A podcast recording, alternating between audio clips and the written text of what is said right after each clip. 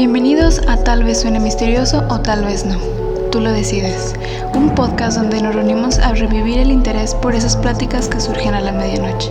Lo paranormal, misterioso y extraordinario.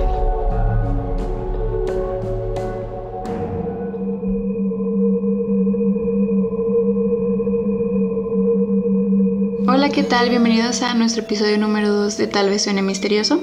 El día de hoy me encuentro con mi amiga Luisa. ¿Cómo estás, Luisa? Bien, gracias. ¿Y tú? Bien también. Eh, gracias por preguntar. Este, también quiero mencionar que estamos muy contentas porque el día de hoy estrenamos nuestra nueva sección de Cuéntame algo misterioso, donde Caro nos estará eh, platicando algunas cosillas misteriosas e interesantes. Me gustaría hacer un especial agradecimiento al equipo de edición y también a ustedes que nos escucharon desde el primer capítulo y nos han estado apoyando en cuanto a qué les gustaría escuchar en los próximos capítulos. Y no se olviden de que también nos pueden encontrar en redes sociales para complementar lo que les vamos a estar platicando tanto el día de hoy como en los próximos capítulos. Y nos pueden encontrar en Twitter e Instagram como TVS Misterioso y en Facebook como Tal vez suene misterioso. Y también quiero agregar este que bueno, si conocen a alguien que les gusten o que les interesen este tipo de temas, que lo compartan con sus amigos, este, tanto nuestro podcast, tanto como nuestras redes sociales. Y pues bueno, vamos a comenzar nuestro capítulo de hoy. El día de hoy les traemos el, el tema del mito de las sirenas. La sirena es una figura fantástica cuyo mito nace en la antigüedad. La etimología de esta palabra está formada por dos vocablos, el vocablo sir que significa canto y el vocablo seiren que significa hembra que fascina con sus cantos. Su principal atractivo era su seductor canto que ejercía sobre quien lo escuchaba. Estos seres se les asociaba con la lujuria, la tentación y además de encarnar la falsedad, el engaño y la inconstancia. Hay, una, hay un escrito que hace la primera referencia de estos seres que es en la Odisea de, Homero, cuando se narra en el episodio en que Ulises, instruido por, por, una hechicera llamada Circe, tapó con cera los oídos de sus marineros y se hizo atar al mástil de la embarcación para no escuchar los cantos de las sirenas. Según recuerdo, en la Odisea de Homero tenían dos opciones, ¿no? En, cuanto a cómo iban a navegar, se supone que eh, si navegaban por un lado, se encontrarían con como con un ser un monstruo con Esila, que es, eh, si mal no recuerdo, era como una sirena, pero el caso es que también tenía como unos tentáculos y al final de cada tentáculo tenía como unas cabezas de perro. Sí. Y si no, si se iban por el otro lado, eh, era la opción de, de las sirenas, entonces por esto es que deciden taparse los oídos. Sí, bueno, Circe fue el que los, este, eh, el que Circe le dijo a Ulises que si se iba por la parte donde estaba Escila, iban a perder toda su embarcación ya que era un ser muy grande y que podía pues hundir el barco, ¿no? Y en este caso en el camino de las sirenas pues podían nada más perder algunos hombres, entonces era mejor nada más perder algunos hombres a toda la embarcación, que a toda la embarcación junto con, con el barco y todo, ¿no? Se dice que las sirenas tenían una ley que si algún hombre no caía ante el canto debían morir. Y fue así como esas sirenas que rodeaban eh, a la embarcación se lanzaron al mar y se dice que de una de ellas, llamada Parténope, llegó a la orilla de la costa donde la ciudad adoptó este nombre, de Parténope actualmente llamada Nápoles en Italia. Eh, actualmente en esta, en esta ciudad de Nápoles hay una, hay una estatua de una sirena que rinde tributo pues a Parténope, ¿no? que es la, la de la historia.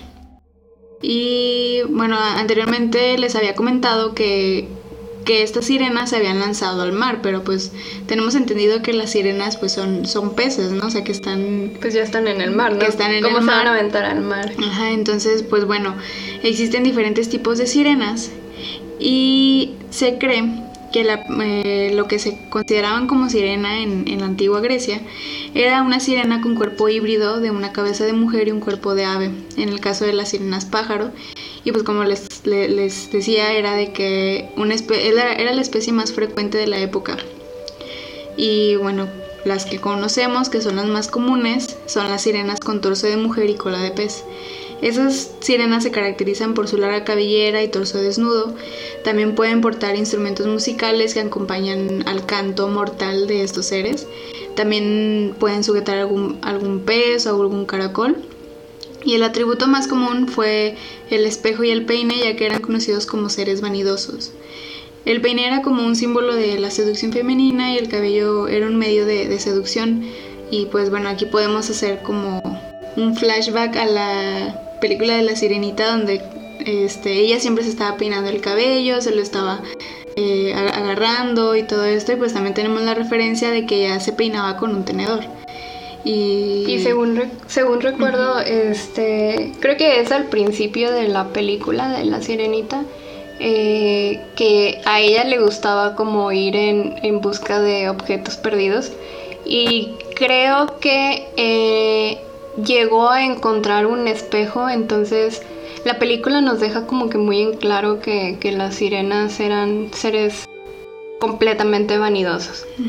Sí, o sea, se dice se marcan esta característica que, que tienen las sirenas en la película. Y bueno, regresando un poquito a las sirenas pájaro, em, eh, se les pueden encontrar eh, muy comúnmente en las islas o roscas donde siempre estaban entonando ese canto seductor. Y las sirenas pez también se les hacía mencionar como las tritonisas, que eran compañeras de los tritones, que bueno, como ya sabemos también de que los tritones son pues mitad la versión masculina, de, las sirenas. Y el aspecto era el aspecto de esta, de esta especie de sirenas era más seductor que el de las sirenas pájaro. Y es por esto que están asociadas a, símbolos demoníacos. Mientras que las de cola de pez se vinculan a la lujuria, como ya les había dicho. Las sirenas pueden aparecer junto a centauros, ambos considerados símbolos de la tentación y la lujuria, aparecer en este tipo de, libros o de pinturas o ilustraciones que tenían en la antigua Grecia. Un dato curioso de, de las sirenas es de que dentro de la especie de las sirenas pez existe una división de estas que poseen dos colas a diferencia de las que conocemos comúnmente. No es muy común ver esa característica de una sirena con cola bífida. En las, en las redes sociales les vamos a estar compartiendo un poquito sobre este, esta especie de sirena como les digo, normalmente no habíamos escuchado, pero a lo mejor sí la podemos ver muy frecuentemente sin darnos cuenta. Ahí les vamos a estar compartiendo un poquito. Para no mencionar marcas. Ajá. Y bueno, este al final se deshizo esta característica debido a los ideales y estándares que se tenía de la belleza y seducción en la literatura de la antigua Grecia, ¿no?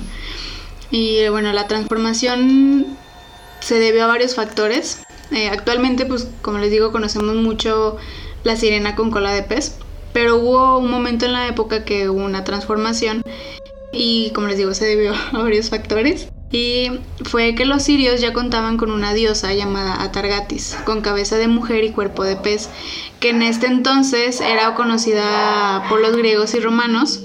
Según el paso del tiempo se juntó la confusión también con las nereidas, que eran las ninfas del mar representadas con colas de pez. La influencia de la mitología de otras culturas con sus propias sirenas provocaron la confusión en las que muchas piensan que las sirenas ahora son mitad pez.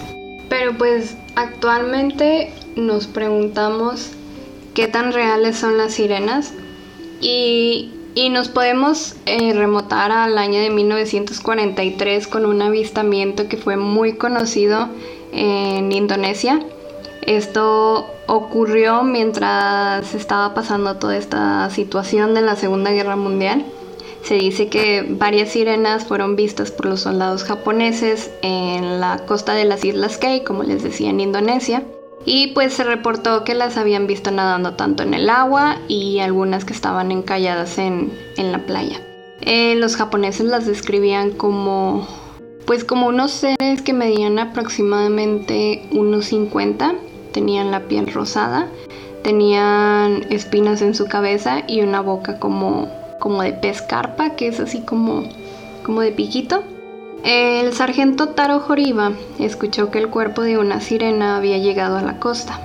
Yendo a examinar por su cuenta fue que se convenció totalmente de su existencia, pero al volver a Japón y aún así conociendo cómo es la cultura japonesa, tras el pedir que, que, científicos fueran a, examinar el cuerpo, estos se negaron y, y pues no le creyeron y este avistamiento quedó como completamente al aire.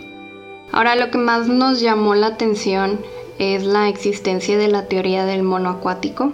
Yo les pregunto, ¿qué tal si en realidad venimos del mar y somos o éramos lo que se conoce actualmente como sirenas? Esta teoría fue presentada por primera vez por el biólogo y médico alemán Max Westenhofer y más tarde fue retomada por el biólogo marino Alistair Hardy en los años 60. Posteriormente, Elaine Morgan defiende esta teoría que postula que el antepasado de los seres humanos actuales, como tú y como yo, era un primate acuático o semiacuático. ¿Por qué menciono semiacuático? Porque esto quiere decir que los antepasados homínidos alternaban periodos tanto en el agua como en la tierra, es decir, ellos iban al agua en busca de comida o en busca de, escapar de depredadores. Hardy también menciona, después de haber estudiado la grasa de las ballenas y focas, que, funciona como un aislante térmico, que el humano probablemente se encontró en un medio acuoso. Otro punto que se menciona es que tenemos la capacidad de contener la respiración por varios minutos. Se habla de que una de nuestras mayores debilidades también es la columna vertebral y que en el agua el peso eh, sobre nuestra columna sería muchísimo menor. Esta teoría también habla sobre la facilidad del parto acuático o que los hallazgos de los Australopithecus han sido principalmente en sedimentos acuáticos. Y ustedes que nos están escuchando, miren su mano, separen los dedos, Daniela, y vean la membrana interdigital. Ahora los dejo con esta pregunta, ¿por qué o para qué la tenemos? Sí, bueno, y yo, bueno, quiero agregar con, con esta parte de que pues en sí no sabemos si las sirenas existen o no. Bueno, yo, en mi opinión, creo que existen de alguna manera, pero no como las pintan, ¿no? O sea, debe ser alguna especie de animal con algunas características humanas o algo así. Hay que tener en cuenta que solo conocemos como el 5% de toda esta gran masa de agua. Entonces no, no sabemos qué hay en las profundidades, qué hay más allá. Entonces, este, pues a lo mejor puede haber alguna especie que, tenga esas mismas características, no sabemos, pero pues eso ya, ya es lo de creencia de cada quien, lo que crea, o sea, según lo que les platicamos el día de hoy. Y bueno, así es como concluimos nuestro segundo episodio. Y no olviden seguirnos en nuestras redes sociales, que en Twitter e Instagram como TVS Misterioso y Facebook tal vez suene misterioso, donde como ya les dijimos que ahí pueden encontrar contenido extra y datos interesantes sobre los temas. Como les había comentado de que hoy estrenamos nuestra nueva sección de Cuéntame algo misterioso, donde Caro ahí nos estará contando algo misterioso. Algo misterioso. Y bueno, nos vemos el siguiente episodio y no olviden compartirlo con sus amigos. Y hasta la próxima. Nos vemos. bye. bye.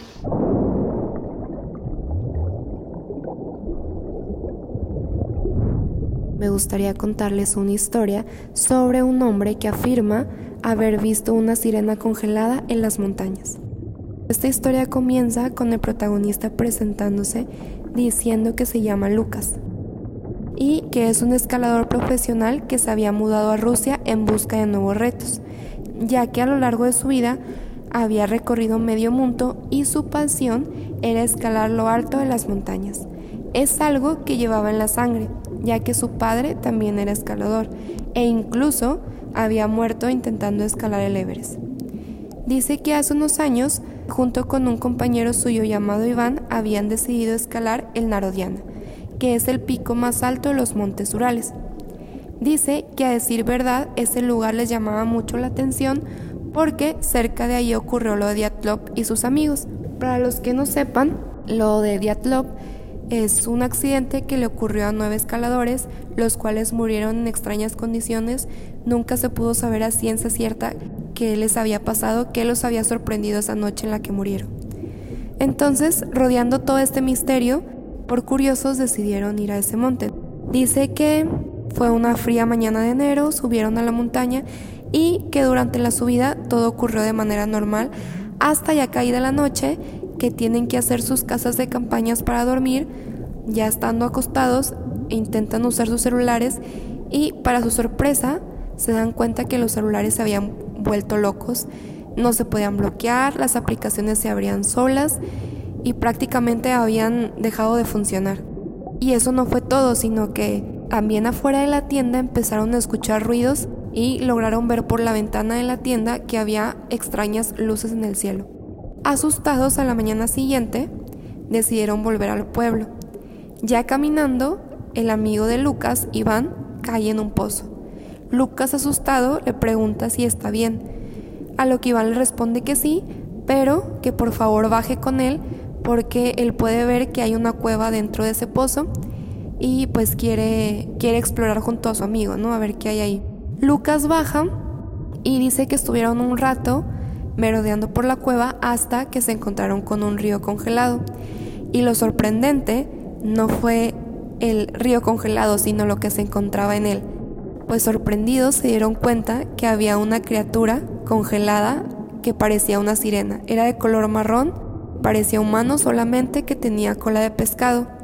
Impresionados, pensando que seguramente eran los primeros en haber llegado a esa cueva, intentan tomarle una foto con sus celulares, pero pues los celulares habían dejado de funcionar desde la noche pasada por lo que intentan también sacar a la criatura, pero se dan cuenta que si siguen picando el lago, probablemente puedan caer en él, eh, resultando en una muerte fatal.